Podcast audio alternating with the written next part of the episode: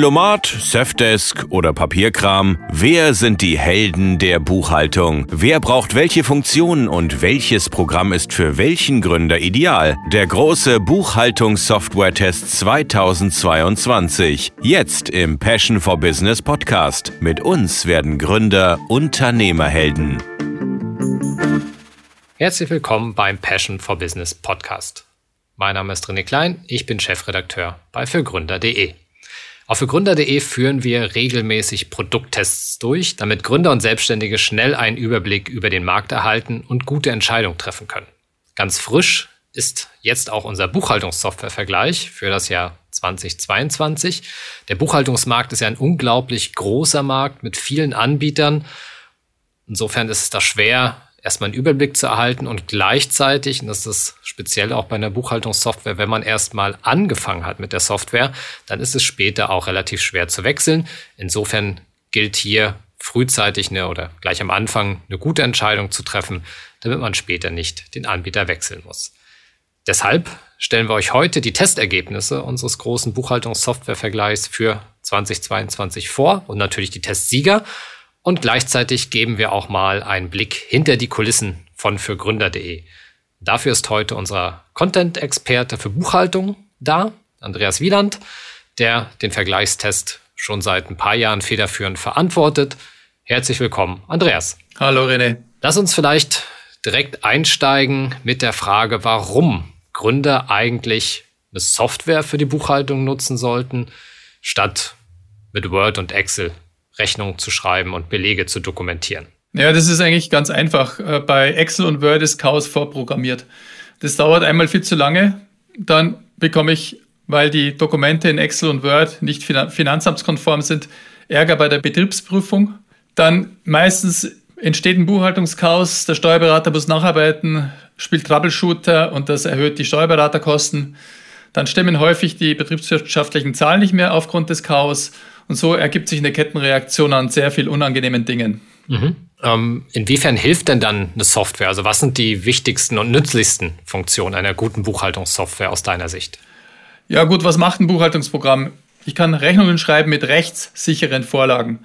Diese Re Vorlagen enthalten alle zwölf Pflichtbestandteile einer Rechnung und sind auch stets aktuell. Dann, ich kann meine Belege bequem erfassen. Ich scanne meinen Beleg ein oder lade ihn als PDF hoch. Das System erkennt häufig den Beleg bereits, äh, zieht sich die Daten aus dem Beleg und macht bereits den Buchungsvorschlag. Das heißt, ich muss gar nicht mehr so viel tippen. Dann gibt es einen integrierten Kontenrahmen. Damit ordne ich dem Beleg einem Konto zu. Zum Beispiel, ich habe eine äh, Rechnung über Werbung, dann nehme ich halt das Werbekonto. Und mit der Zeit lernt das System auch, sodass ein Automatisierungsgrad entsteht, der mir aller die Arbeit extrem erleichtert. Und dann kann ich auch noch, wenn ich möchte, äh, die Umsatzsteuervoranmeldung selbstständig machen oder auch sogar meinen Jahresabschluss, wenn ich fit genug bin in Buchhaltung. Mhm. Das heißt, ich habe dort eigentlich diesen gesamten Kreislauf äh, vom Angebot über die Rechnung bis zur Buchung bis zum Abschluss in einer Anwendung, in einem Programm, in einer Oberfläche. Genau so kann man das sagen, ja, ja, genau. Ja. Okay. Dann gehen wir mal ein bisschen in, in die Details. Ähm, das waren jetzt so die großen Hauptfunktionen. Ähm, wie viele Kriterien hast du im Buchhaltungssoftwarevergleich insgesamt abgeprüft? Für den 2022er Vergleich habe ich insgesamt 72 Kriterien geprüft. Im Vorjahr waren es knapp 50. Im Wesentlichen geht es dabei um Nutzerfreundlichkeit, um den Funktionsumfang der Software natürlich ganz logisch, um die Schnittstellen zum Steuerberater, dann den Support und den Service, den das Programm bietet und dann ganz besonders das Onboarding in der Testphase. Mhm. Also das ist ein ganz wichtiger Punkt. Okay. Was man häufig auf den Programmen irgendwie eingeblendet sieht oder was man auch häufig hört, äh, ist das Stichwort GOBD-Zertifizierung. Ähm, was hat es damit auf sich und was bedeutet das für unsere verglichenen Anbieter also zunächst mal zur GOBD. Das heißt wortwörtlich Grundsätze zur ordnungsmäßigen Führung und Aufbewahrung von Büchern, Aufzeichnungen und Unterlagen in elektronischer Form sowie zum Datenzugriff. Übersetzt heißt das, die Dokumente dürfen nicht darf man nicht manipulieren können. Also eine Rechnung, die ich mit einem Buchhaltungsprogramm erstelle, muss manipulationssicher sein. Ich darf da nichts mehr ändern dran können. Alle unsere Programme erfüllen diesen Fakt. Also alle unsere Programme, die wir hier getestet haben, sind GOBD-konform. Okay. Zertifizierung heißt nun, dass ein unparteiischer Prüfer bestätigt, dass diese Buchhaltungssoftware GOBD-konform ist und dass ich keinen Beleg manipulieren kann. Diese Prüfer sind normalerweise spezialisierte Wirtschaftsprüfer, die eben das äh, können und diesen GOBD-Status prüfen und sich entsprechend entlohnen lassen. Okay, aber wichtige Nachricht, alle Anbieter, die wir im Vergleich haben, erfüllen diese Anforderung, dass sie GOBD-konform sind. Was für mich jetzt im Umkehrschluss bedeutet, wenn ein Anbieter das nicht erfüllen würde, würdest du auch abraten, diese Software überhaupt einzusetzen? Würde ich dann abraten, speziell wenn ich damit Rechnungen schreibe. Mhm. Nutzerfreundlichkeit hast du ja schon angesprochen. Ähm, natürlich sollte eine Software auch einfach zu bedienen sein.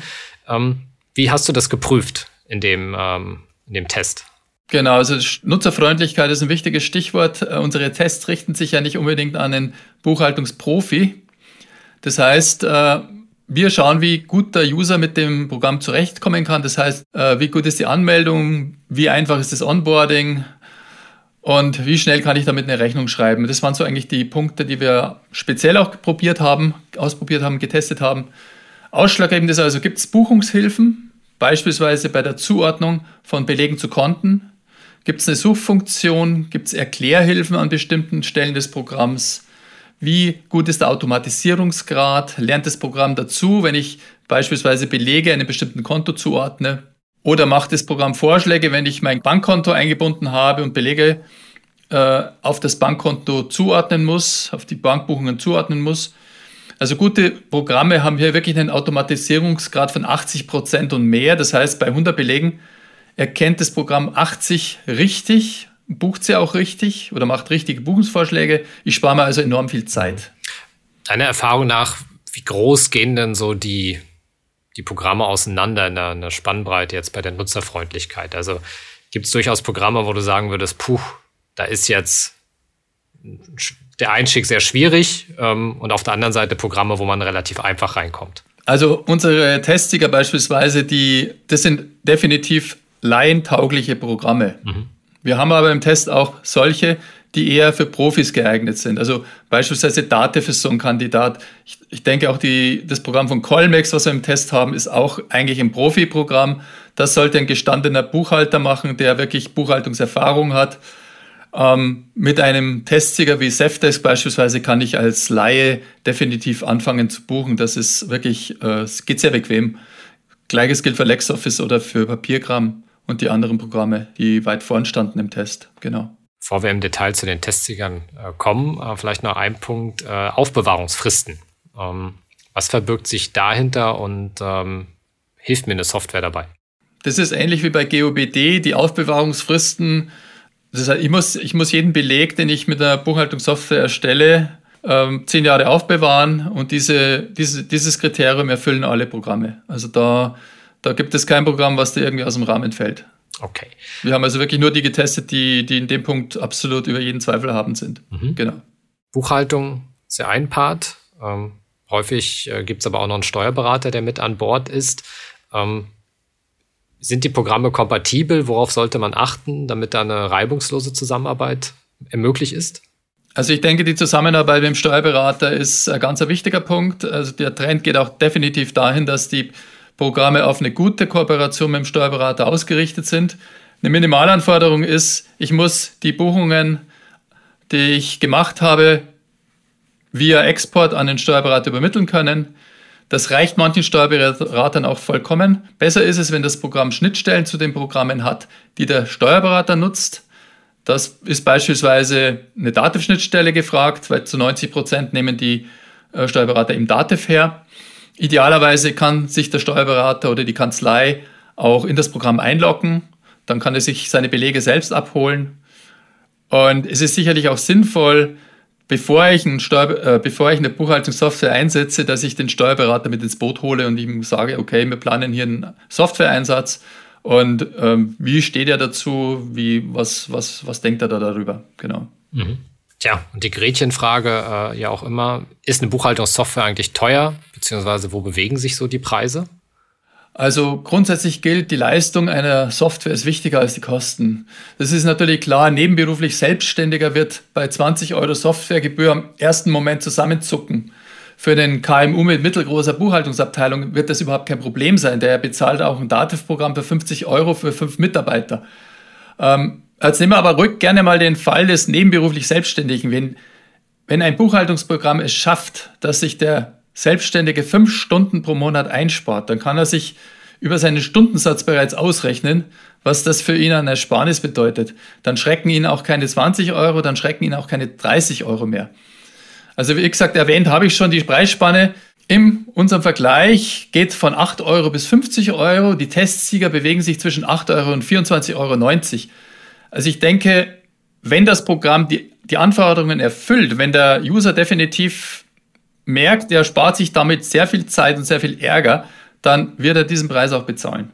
Ja, ist auch vergleichsweise gering ne, im Endeffekt. Und ich kann damit ja schneller Rechnung schreiben, ich kann Angebote erstellen und ich kann auch äh, schnell mal eine Zahlungserinnerung rausschicken. Und wenn das dann zu einer, zu einer schnellen Zahlung dann auch führt, dann hat sich das ja auch schon längst wieder gelohnt bei den Monatsbeträgen.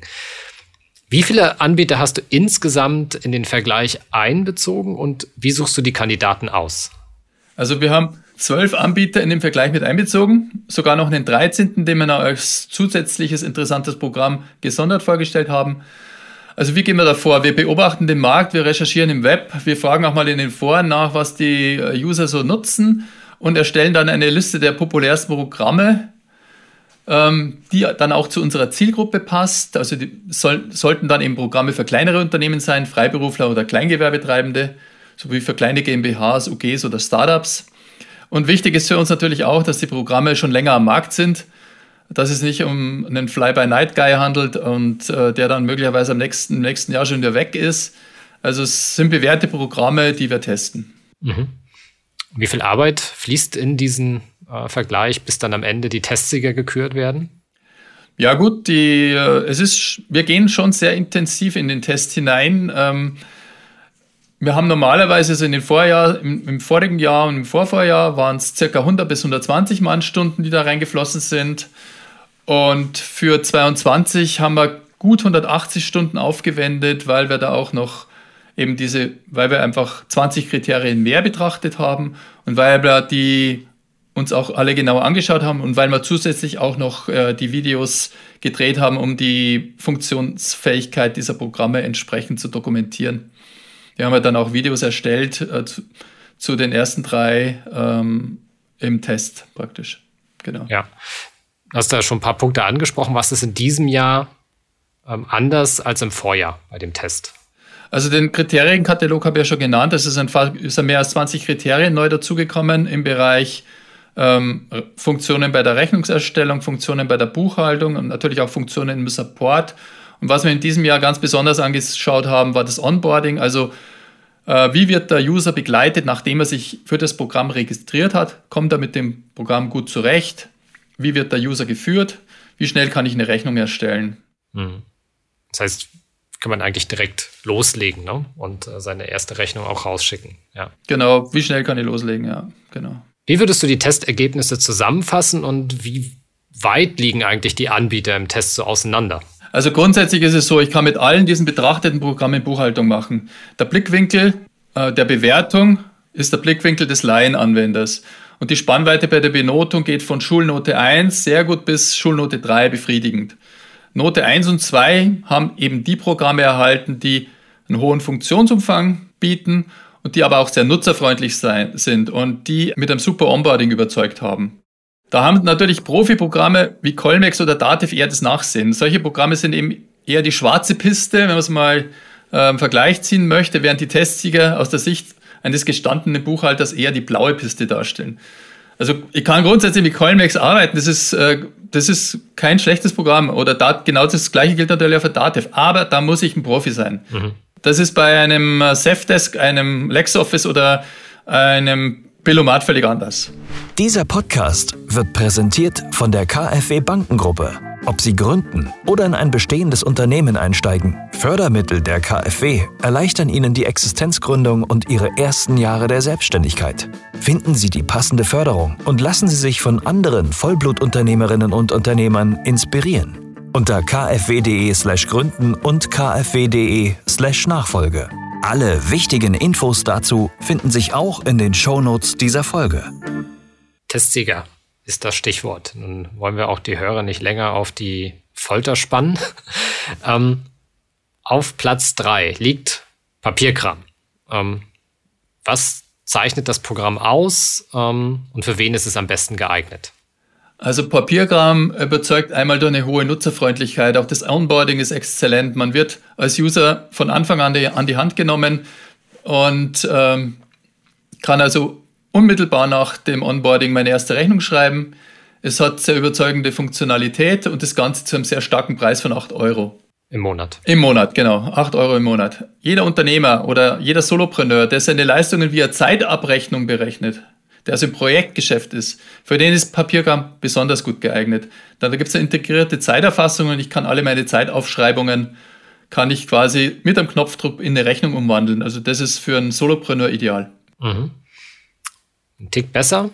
Auf Platz 2 ist LexOffice gelandet. Ähm, auch da die Frage, was zeichnet das Programm aus? Warum ist es auf Platz 2 gelandet und für wen ist es gut geeignet?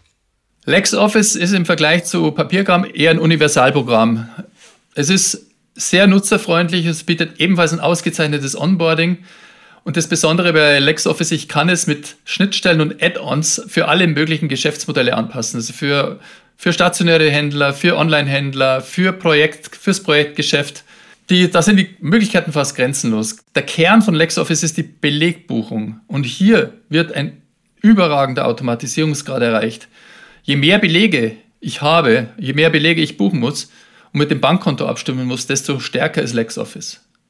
Mhm. Also eher auch für oder speziell geeignet für Leute mit vielen Buchungen. Mit vielen Buchungen, genau, genau, richtig, ja. Um, ähm, weil dort ein hoher Automatisierungsgrad erreicht wird und, und viel Zeit im Endeffekt eingespart wird. Da sparen wir bei der Belegbuchung extrem viel Zeit, ja, genau. Am besten im Test hat Safdesk abgeschnitten. Ähm, wieso ist Safdesk Sieger geworden? Auch Safdesk ist sehr nutzerfreundlich und der Funktionsumfang ist hier wirklich überragend. Wir haben einen hundertprozentigen Erfüllungsgrad bei den Rechnungsfunktionen. Also wir haben beim Rechnungen verschiedene Kriterien abgefragt und ich kann hier Rechnungen aller Art schreiben, auch Spezialsachen wie E-Rechnungen mit Zugpferdformat. Und auch bei den abgefragten Buchhaltungsfunktionen lag Safdesk ganz vorne.